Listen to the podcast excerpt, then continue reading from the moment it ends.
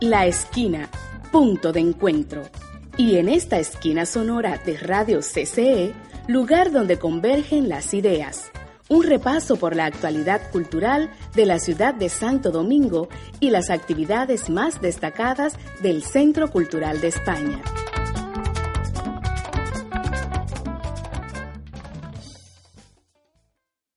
Amigos del Centro Cultural de España en Santo Domingo, Bienvenidos todos a una nueva semana en la que estaremos llevándoles el contenido de las actividades que hemos programado para ustedes. Esta semana tendremos un secuestro muy interesante con el señor Franklin Sánchez, uno de nuestros usuarios que cada día viene a realizar diversas actividades aquí en nuestro centro. También estaremos comentándoles sobre una interesante entrevista que realizamos con el señor Carlos Gómez, quien es uno de los integrantes de la Orquesta del Caos y estuvo en nuestro, en nuestro centro, en nuestro país, presentando la exposición Sonidos en Causa. Como en cada semana estaremos llevándoles también nuestra agenda de actividades tanto para adultos como para niños y también para los juveniles. En nuestro segmento Visita Guiada ha pasado por la esquina el artista dominicano Raúl Recio, quien nos cuenta sobre la exposición que realizó recientemente en nuestro centro. Su exposición fue titulada Watachi Wa a mi manera, y sobre esto nos da más detalles. También estaremos llevando a sus oídos el concierto que realizó en vivo el Centro Cultural de España con el grupo El Gran Poder de Diosa y Bedú. Así es que quédate con nosotros con el contenido que tenemos para ti en esta semana en tu programa La Esquina del Centro Cultural de España en Santo Domingo. La Esquina.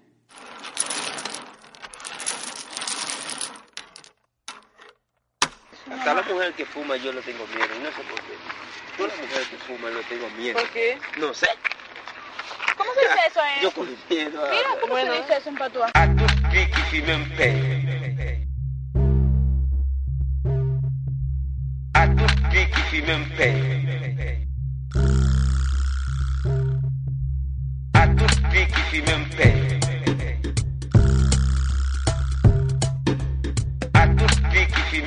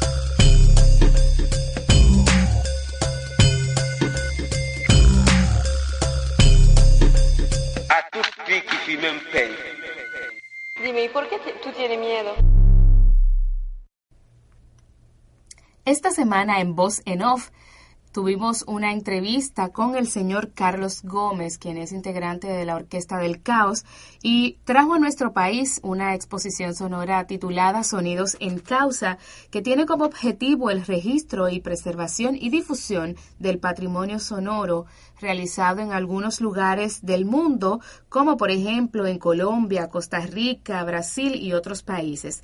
Ese archivo sonoro se encuentra disponible en nuestro centro para consulta de cualquier persona que esté interesada.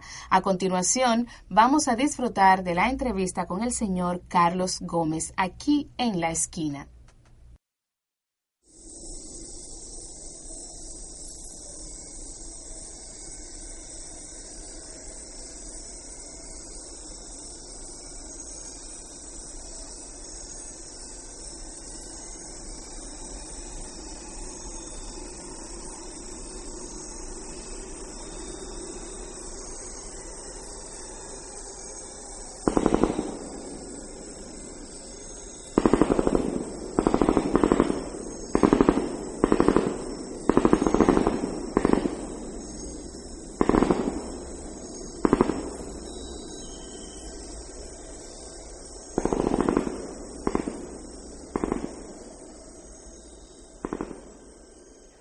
Hola, buenas, soy Carlos Gómez de la Orquesta del Caos. Sonidos en Causa es un, proyecto de, investigación sobre el estado del, del paisaje sonoro en algunos lugares de América Latina. Eh, la idea es utilizar las grabaciones de campo y las estrategias de escucha eh, como medida de, de ciertos procesos de cambio acelerado que sufren algunas, algunos lugares en América Latina, normalmente lugares eh, en los que se está operando un, un proceso acelerado de, de cambio económico y eso provoca pues un cambio bastante drástico en, el, en, el, en los ambientes eh, sonoros. ¿no?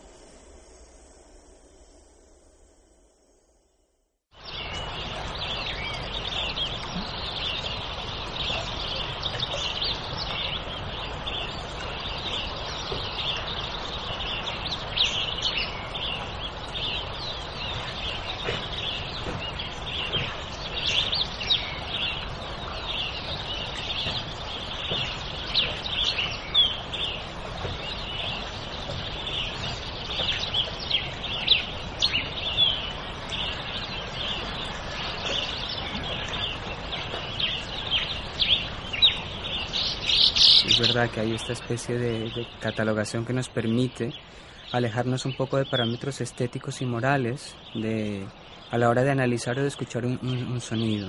se entiende como un paisaje sonoro, un ambiente sonoro de alta calidad, un ambiente en el cual los elementos, los diferentes objetos sonoros conviven acústicamente sin que ninguno enmascare al otro. un paisaje sonoro, un ambiente de baja, de baja calidad, sería uno en el que realmente es muy complicada la, comunicación, básicamente entre especies, y como unos sonidos enmascaran a otros, pues se hace imposible la, la, convivencia.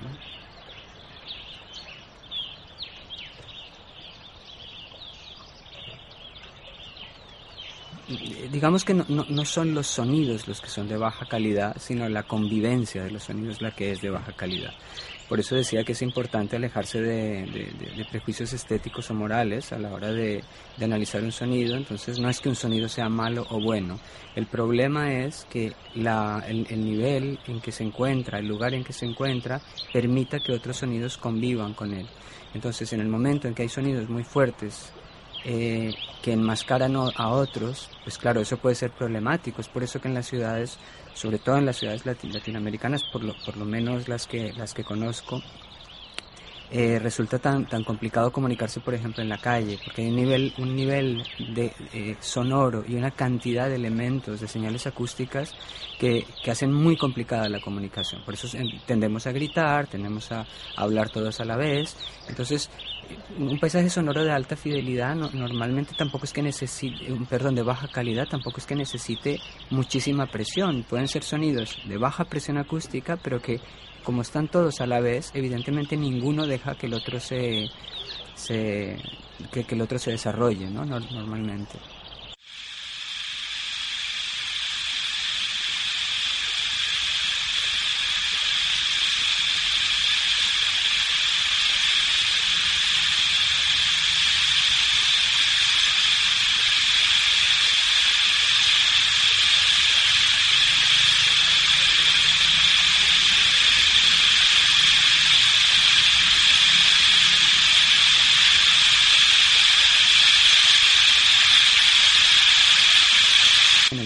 Santander, en la, capital amazónica colombiana, Leticia.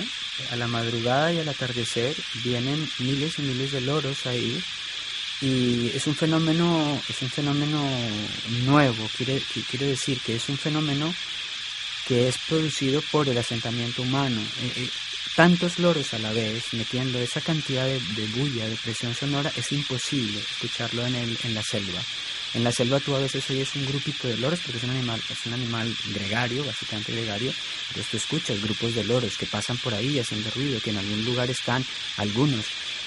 Pero que se junten tantos, que vengan de todos lados de la selva, es muy raro, es realmente curioso, ¿no? Eso quiere decir que, aunque no sea un sonido, digamos, de producción humana, porque son los animales, digamos, que no, no nos los hemos inventado nosotros, son animales que vienen de la selva, el, comportamiento de estos animales sí que es producto del asentamiento humano, por lo tanto del desarrollo económico que ha tenido esa zona.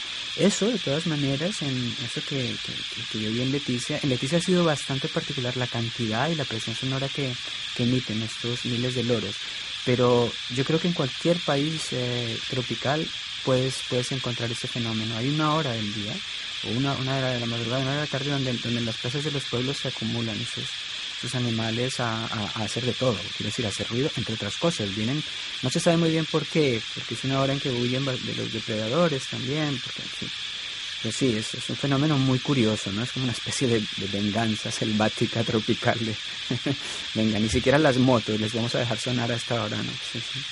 Muy interesante, muy, muy, muy bello.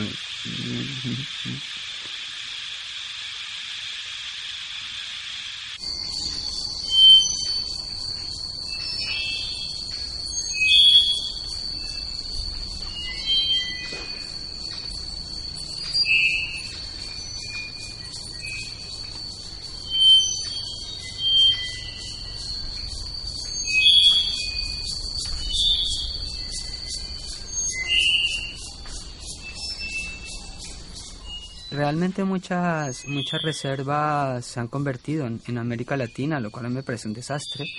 Se han convertido realmente más en, más en jardines, en parques temáticos, para, para el turismo, para que vengan a, fotografiar las, las, las especies y de hecho la idea es mucho más visual. Es que la idea, realmente la idea de paisaje mismo es una, una idea que viene justamente de la representación pictórica. Antes de la representación pictórica no existía ni siquiera el concepto de paisaje.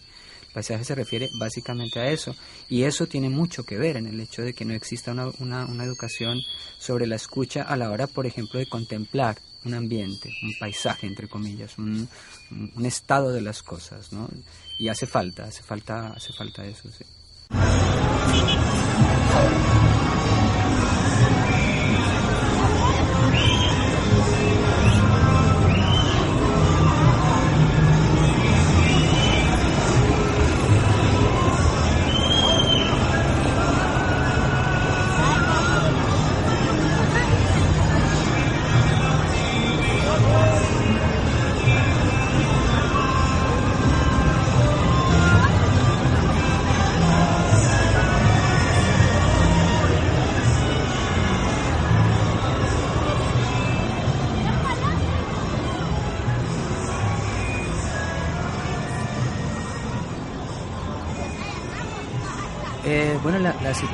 Acústica aquí es, muy, muy similar a muchas capitales latinoamericanas. Lo que pasa es que las, las ciudades caribeñas, y, en esto incluye realmente casi todas las capitales del Caribe, incluso ciudades que no son, que no son capitales, a mí me recuerda el, sonido de, de, Santo Domingo, me recuerda por supuesto el sonido de Barranquilla, de o de Cartagena incluso, Cartagena de Indias, de Santa Marta, son las ciudades caribeñas donde hay un componente extra que es la, la música que la gente pone en, los, carros, ¿no? Entonces sí que hay un, hay un problema de, de... Aquí dicen que es que la gente es muy maleducada, yo no creo que sea una, una cuestión de maleducación, no sé, porque los hábitos, los hábitos sonoros eh, no vienen de un día para otro. Evidentemente falta una, una una, una conciencia de que lo que tú haces, de cuando tú haces un sonido o produces un sonido, no eres solamente tú el que lo está escuchando, justamente son los demás. Es como, es como si le fumaras encima a una persona, pues le estás fumando tú, pero le estás tirando el humo encima a la otra. Y cuando pones música en tu carro y pasas por ahí, pues también estás, estás uh, poniéndole la música a los demás, una música que los demás no escogieron, que los demás seguramente no querían escuchar. Entonces, esa es una buena forma de que la música se convierta en ruido, ¿no? Justamente.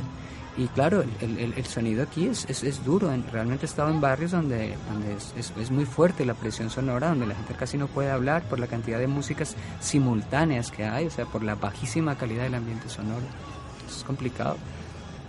No sé, que quizá estos proyectos de sensibilización también ayuden en un futuro de una manera no tan forzada a generar una una, una legislación ¿no? sobre, sobre emisiones acústicas. Cualquier, cualquier proyecto, cualquier iniciativa que, que ponga a la gente a observar detenidamente, así como ponga a escuchar detenidamente, en este caso escuchar, eh, ya el hecho de, hacer que la gente se quede quieta escuchando ya es simplemente hacer que, se haga consciente de lo que suena y de cómo suena, de cuántas cosas suenan de todos los sonidos suaves que normalmente no escuchamos, porque yo me acuerdo que mi, mi, familia decía que los colombianos nos enseñaron a comer, pero no nos enseñaron a alimentarnos. Pues más o menos lo mismo pasa con el, con el sonido. Nosotros nos enseñaron a oír o aprendimos a oír solitos, pero realmente nadie nos ha, ha enseñado a escuchar, ¿no? Entonces creo que cualquier ejercicio de escucha, escucha atenta, analítica si quieres, incluso estética, es beneficioso. Yo creo que cuanta más gente se quede quieta escuchando, pues más nos vamos a entender y más, más amable puede ser realmente la vida, por lo menos la vida acústica de, una, un pueblo, ¿no? de una ciudad.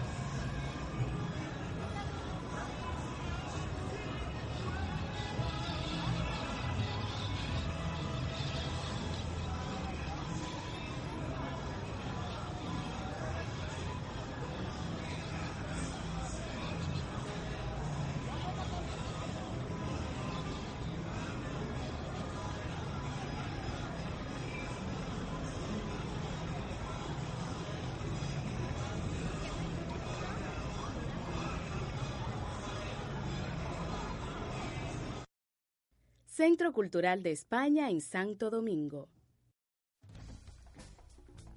En la agenda de esta semana queremos invitarte a la segunda muestra del ciclo de cine y derechos humanos que se estará presentando en este centro el próximo 10 de octubre a las 7 de la noche. Esta actividad es abierta para todo público y es un ciclo que inició el Centro Cultural el pasado 26 de septiembre y se extenderá hasta finales de año. A final de cada proyección se estará haciendo un foro, un conversatorio, donde podrás hacer tus preguntas. También para el día 13 de octubre está abierta la inscripción para el taller de dibujo contemporáneo dirigido a jóvenes de 16 a 18 años. Las inscripciones estarán abiertas hasta el 10 de octubre. También queremos invitarte a inscribirte al taller de son para jóvenes que estará abierta esta convocatoria hasta el 14 de octubre. Todas aquellas personas que se sientan en ánimos de aprender los pasos básicos de este baile y también que estén dentro del rango de edad de 50 años hacia abajo pueden participar de este taller de son para jóvenes. Y para los niños entre 8 y 11 años de edad pueden participar del taller radiodrama impartido por Hamlet Boden. Se impartirá el taller del 18 al 20 de octubre y la inscripción estará abierta hasta el 15 de octubre. Recordarles a todos que nuestras actividades son totalmente gratuitas. También queremos invitarles a visitar las exposiciones que en estos momentos el centro está exhibiendo. Por ejemplo, está la exposición Progression Glitch, también Lugares donde fui amado, Duarte Sánchez Mella, y la exposición de las fotografías ganadoras del Rally Fotocultura 2012, con las cuales se cierra el ciclo de actividades de fotoimagen 2012. Estas han sido las actividades del Centro Cultural de España en Santo Domingo en su agenda de La Esquina. Te invitamos a seguirnos en Twitter y también en Facebook para que obtengas más detalles de nuestras actividades. También puedes llamarnos al 809-686-8212 para obtener una atención más directa de nuestro personal. Continúa con La Esquina. Radio CCE Santo Domingo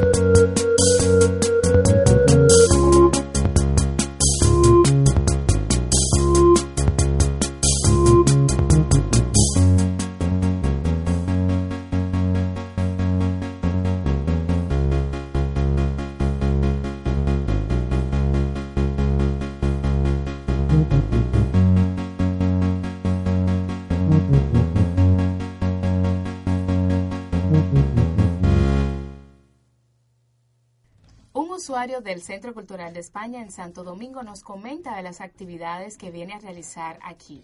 Vamos a conversar con el señor Franklin Sánchez. Escuchemos.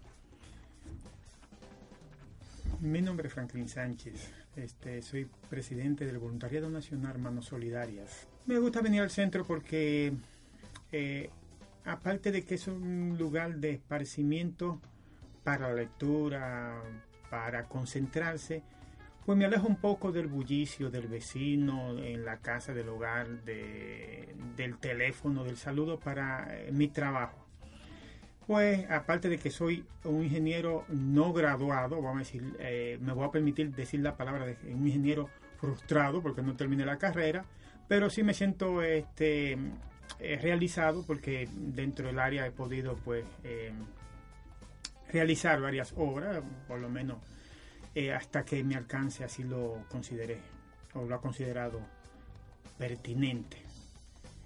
Y reitero, eh, este centro pues eh, es útil no solamente para el área circundante, sino también para todo el que quiera y ha venido acá en sentido generalizado, unos de una forma, otros de otra, pero al final siempre lo utilizamos, lo aprovechamos al máximo y creemos que ha sido un aporte eh, desde su inicio a, la cultura. Eh, como es normal, también tengo mis quejas, pero son mínimas en cuanto al beneficio que tengo de, del centro. Yo vengo principalmente a coordinar ideas, porque en el voluntariado que dirijo nosotros trabajamos con jóvenes y en este momento estamos trabajando un programa nacional sobre el embarazo en la adolescencia entonces, eh, vengo a apartarme, venga, valga la redundancia del comentario anterior, de concentrarme para eh, buscar temas eh, en el internet, buscar temas en los libros, leer el periódico, recortar esas cosas. Y aquí, pues por lo menos no tengo, reitero, el bullicio, la interferencia del vecino, del teléfono, del niño, del calor del hogar es un punto y aparte y eso me agrada. Y muchos jóvenes también lo he invitado, niños que han venido y lo han aprovechado y han eh, estado de acuerdo conmigo en, ese punto y aparte que ofrece el centro.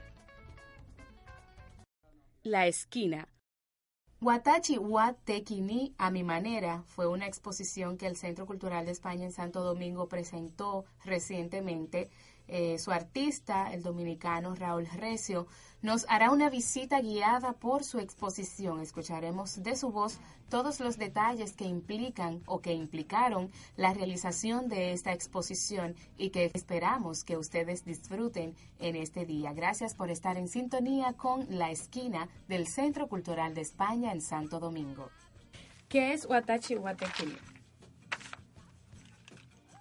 Watashi Watekini en japonés contemporáneo, eh, slam, eh, como dicen los sajones, mm, es un, un dicho que en la traducción literal español sería a mi manera, eh, my way en inglés.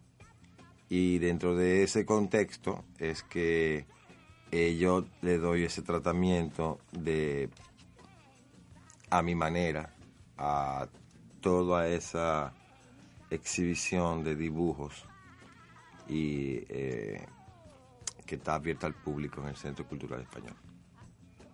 ¿Esta es qué número de exposición? ¿La primera, eh, tuya individual, la primera, la segunda, bla, bla, bla? ¿Cuántas exposiciones tú llevas? Bueno, yo soy un poco renuente a contar y eso, y ese tipo de actividades.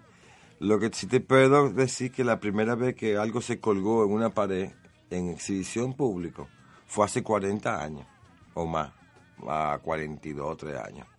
Ya. Eh, sí, exacto.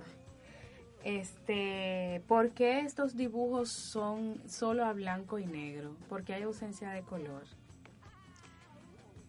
Bueno, eh, utilizando la memoria colectiva de, de imágenes que yo he coleccionado de revistas, fotorrevistas, periódicos. Yo duré un espacio de varios años viendo todas esas imágenes, sobre todo la revista hoy desaparecida, ahora, y rumbo. Y luego de tener un gran repertorio de imágenes, eh, decidí elaborar un sueño, un itinerario, una especie de biografía, de, de- de camino. Y como dicen, los sueños son a blanco y negro, pues el mejor método para expresar una fantasía de esa magnitud era el dibujo a lápiz, el dibujo a tinta, que es muy preciso, muy detallado y crea esa atmósfera de todas esas imágenes juntas. Háblame del contexto, de, de- se ve mucho amontonamiento en tus obras. ¿Por qué? Bueno, en el mismo contexto de Watashi wa Tekini, a mi manera, eh, la vida es acumular, guardar, desperdiciar, botar, perder, usar, gastar. Y en, en- en la medida de que los recuerdos se van acumulando y una persona trata de establecer un discurso contemporáneo, visual, eh, no tiene más remedio como las pirámides de subir hacia arriba por gravedad. Entonces la acumulación es parte de ese proceso de, imágenes. Pude ver que en tus obras hay mucha presencia de piernas sueltas, de mujeres, de hombres. ¿Eso qué significa en tus obras?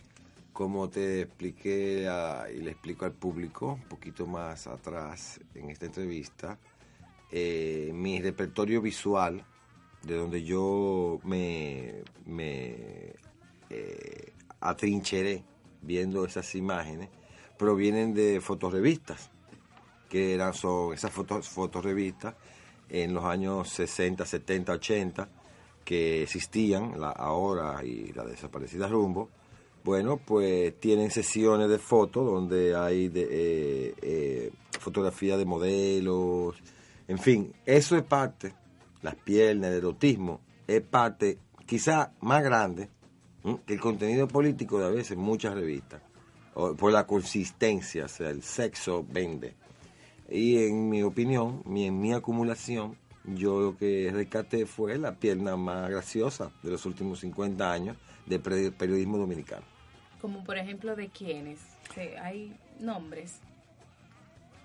Eh, no hay nombre porque eh, no vale la pena realmente, pero sí están las imágenes de lo que fue, porque de decir nombre, por ejemplo, yo recuerdo que en especial yo dibujé a Janet Penny Comison, que fue la primera Miss Universo Negra elegida aquí en el 78, creo que fue el 76, creo.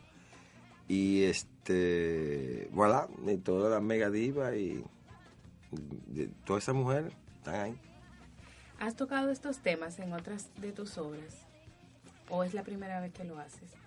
Bueno, en regular, regularmente mis obras se manejan en atmósfera bien esquizoide y en atmósfera totalmente fuera de la realidad y los personajes de alguna manera eran, violentos, las ciudades se conmovían, se convulsionaban, pero eh, eh, la experiencia actual es un desarrollo de más o menos 20 años de consistencia en el dibujo y es como la primera vez que junto piezas de todo ese tamaño en un solo sitio por lo difícil que es el montaje y lo costoso que es. O sea que de alguna manera es una buena oportunidad de ver algo monstruoso. Háblame de las dos instalaciones, las dos mesas que hay eh, que como parte de la exposición. Cuéntame de ellas. ¿Qué contienen? Sí, en la exposición tenemos este, unas mesas, un dis- como, pa- eh, display y eso, para que la gente pueda apreciar y el público en general el proceso de desarrollo del boceto, al previo boceto. Y eso yo lo, lo aderecé con un, eh, mi colección de juguetes infantiles, también están ahí, algunos de ellos. Tiene más de 30 años ahí. En tu exposición hay una colaboración de Rita Indiana. Cuéntame de eso. ¿Cómo, cómo logras Eh, ¿Cuál es el papel de Rita Indiana y, y- cómo logras integrarla a tu exposición? Bueno, eh, mi amiga, mi amiguita Rita, este, está bien, bien ocupada últimamente y yo la invité a que fuera parte del proyecto. Le envié unos previos dibujos, a ella le encantaron y nada, se anticipó a, a todo y escribió un pequeño texto. Se le pidió incluso que se fuera bastante pequeño, donde concentrara toda, toda ese, to- todo ese discurso y, así se hizo y así estamos caminando. Bueno, luego de la clausura, eh, para 2 de septiembre de la exposición, para el día 22 de septiembre en Ámsterdam, hay una cita con la Galería La Raven para exhibir esos dibujos y de alguna manera, pues, eh, vamos a tener un una parte de esa exhibición eh, allá. Y luego de eso, eh, tengo trabajo con algunos proyecticos, pero ya de, de corte cinematográfico y, y- y nada, cositas. Ah, porque tú aparte de pintor también le pegas al cine. Yo he- Háblame un poco de, de ti, de Raúl Recio. ¿Quién, ¿Quién es Raúl Recio aparte de ser pintor? ¿En cuáles otros proyectos tú estás involucrado? Así, un- una especie de resumen tuyo. Bueno, en los últimos 15 años yo he participado en algunas 8 o 9 producciones de cinematografía, la mayoría o todas de artistas extranjeros. Sally Potter, eh, León Hichazo, y siempre, bueno, pues estoy ahí en, el, en la cadena de mando, en la dirección de arte. Eh, y re- realicé un corto de 10, 8 y 10 minutos en 16 milímetros en el 2004 que se rodó con, eh, con un, un grupo excelente, la primera promoción prácticamente de la Escuela de Cuba, que ya todos son grandecitos, junto con el famosísimo Marcos López. Hicimos una, una película, La Salsa, que es una película paranoica, eh, eh, ninja, ninja tortuga, en fin, son, son trabajos de corte ya eh, eh, de arte, ¿no? No, no, no, tenían un propósito comercial intrínseco. Y nada, ese es uno de los hobbies. También me interesa mucho la, la, la- la manipulación de libros. Tengo un pequeño proyecto con una biblioteca para un monte. No se concreta todavía, pero ya están los libros. No hacen falta más, que es lo más importante. Y nada, y desarrollar, por ejemplo, actividades de performance. También he escrito algo, se ha publicado algo. En fin, una vida artística plena. No, no me siento cansado, estoy bien. Eh, ¿Qué te dice la gente de tu exposición, Watachi Watekini? ¿Cuál es la percepción que tienen? Bueno, eh, la percepción del público en general es bastante positiva. La gente le encanta porque el dibujo es muy virtuoso, es muy enredado y se elaboraron cientos de horas de trabajo minucioso y la gente aprecia mucho ese detalle. Eh, no, las últimas dos exhibiciones han sido de pintura, o sea que esto es como un refresh. Ahora que va para afuera, pienso eh, consolidar un poquito más eh, el dibujo, que tiene, eh, tiene, tiene su swing. Y nada, en general ha sido bien. Los periódicos que han sido un poco eh, censurados, porque el contenido político e irónico, sardónico de mi trabajo, pues no es permisible en los medios de comunicación dominicanos. Esperemos que en un futuro se- ese su desarrollo se supere y, se, y en vez de poner posiciones de bodegones y de zona- de la zona colonial, pues pongan cosas algo más seriosas. Porque como dicen los franceses, esa es mi única queja que yo veo. Que, bueno, eh, el periódico de mayor circulación, el Listín Diario, nos dio una página eh, en portada. Eso significa, le importó, eh, fue como una especie de cállate la boca. Porque yo no tenía duda de que saliera publicado algo en República Dominicana, porque la payola en el arte ya se extendió a la pintura, se extendió a todo, a todo, a todo. Aquí el que no paga no sale. Y, pero el centro rompió barrera con el Listín Diario, que pueden ir a verlo en su página web, Es bastante agradable y muy eh, inteligente la conversación. Esperemos que los demás medios se motiven después de esto. Y si no se motivan, pues no van a sorprender a nadie tampoco. ¿Cómo tú invitarías a la gente a que vengan a ver tu exposición?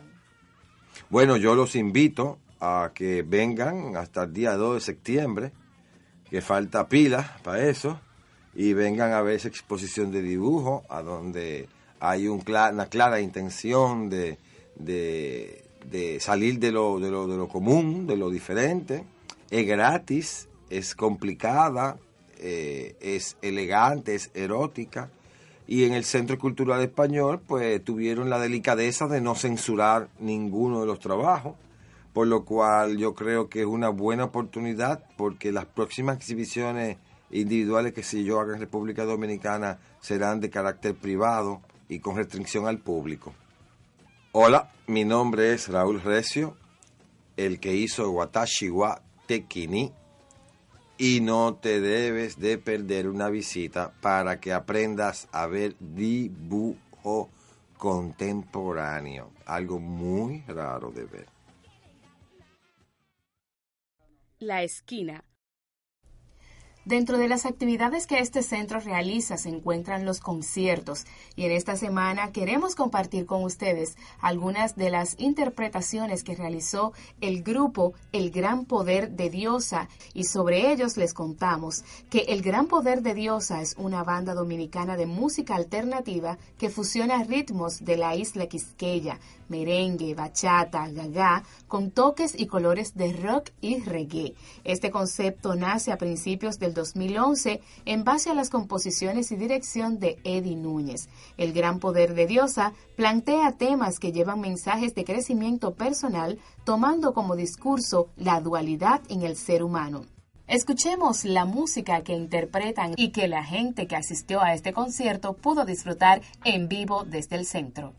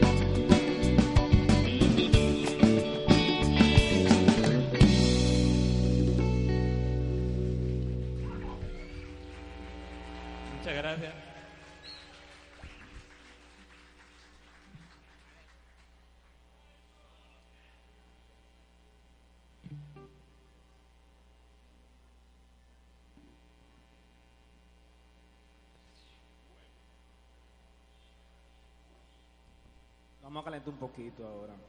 Será. Ponerme un chisme serio.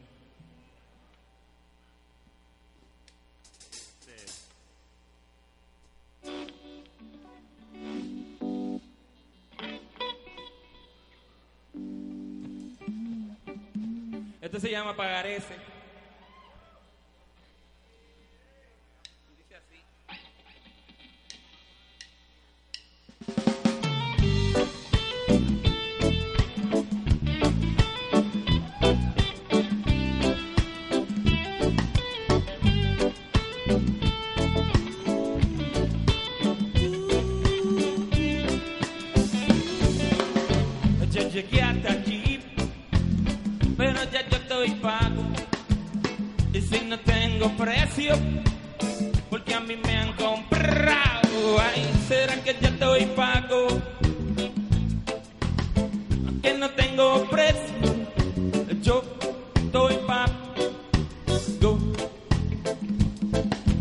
chúc tôi phát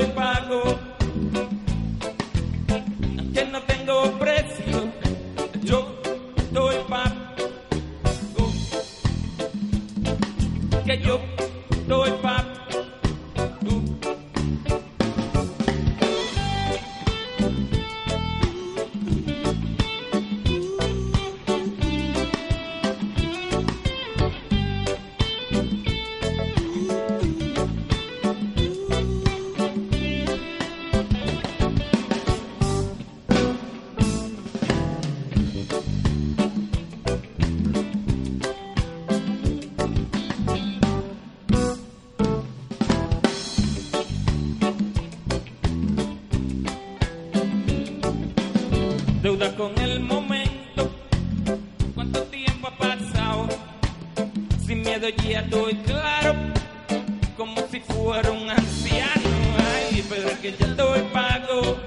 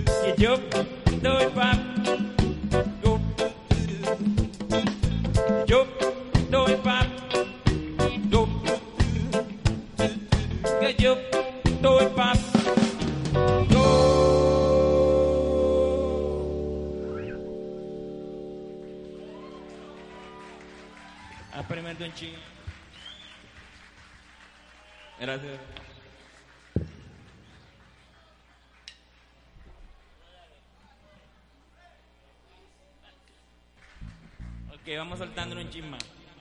Esta próxima eh, va para los que no tiran la toalla. Para los que tienen constancia, eso mi respeto. Amiga voluntaria.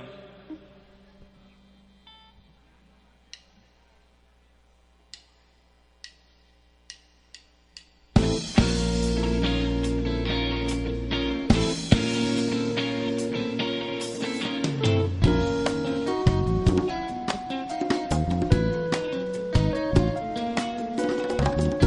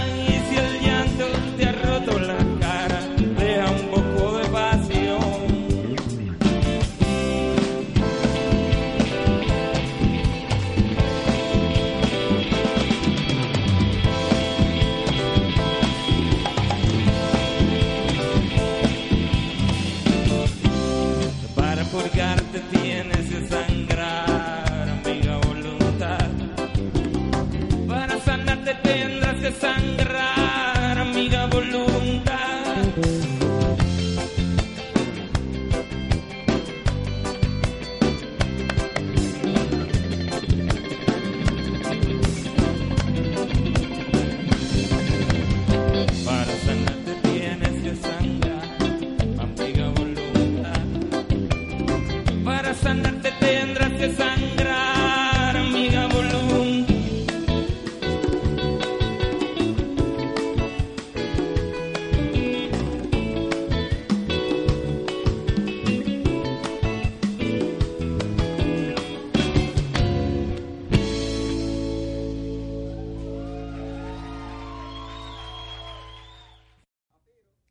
Radio CCE Santo Domingo. Esperamos que el contenido de esta semana de tu programa La Esquina haya sido de tu agrado y de tu entero interés. Nos vamos a despedir, pero queremos que sigas ahí en sintonía escuchando los próximos programas que tiene la radio online del Centro Cultural de España en Santo Domingo. No nos vamos a despedir sin antes recordarte que puedes encontrarnos en Twitter como arroba CCESD y en Facebook como Centro Cultural de España Santo Domingo. También queremos invitarte a que nuevamente nos sintonices en un próximo programa donde también estaremos ofreciéndote nuestras próximas actividades, más entrevistas y otras visitas guiadas a todo lo que hace el centro. Gracias por estar en sintonía y continúa con la radio del Centro Cultural de España en Santo Domingo.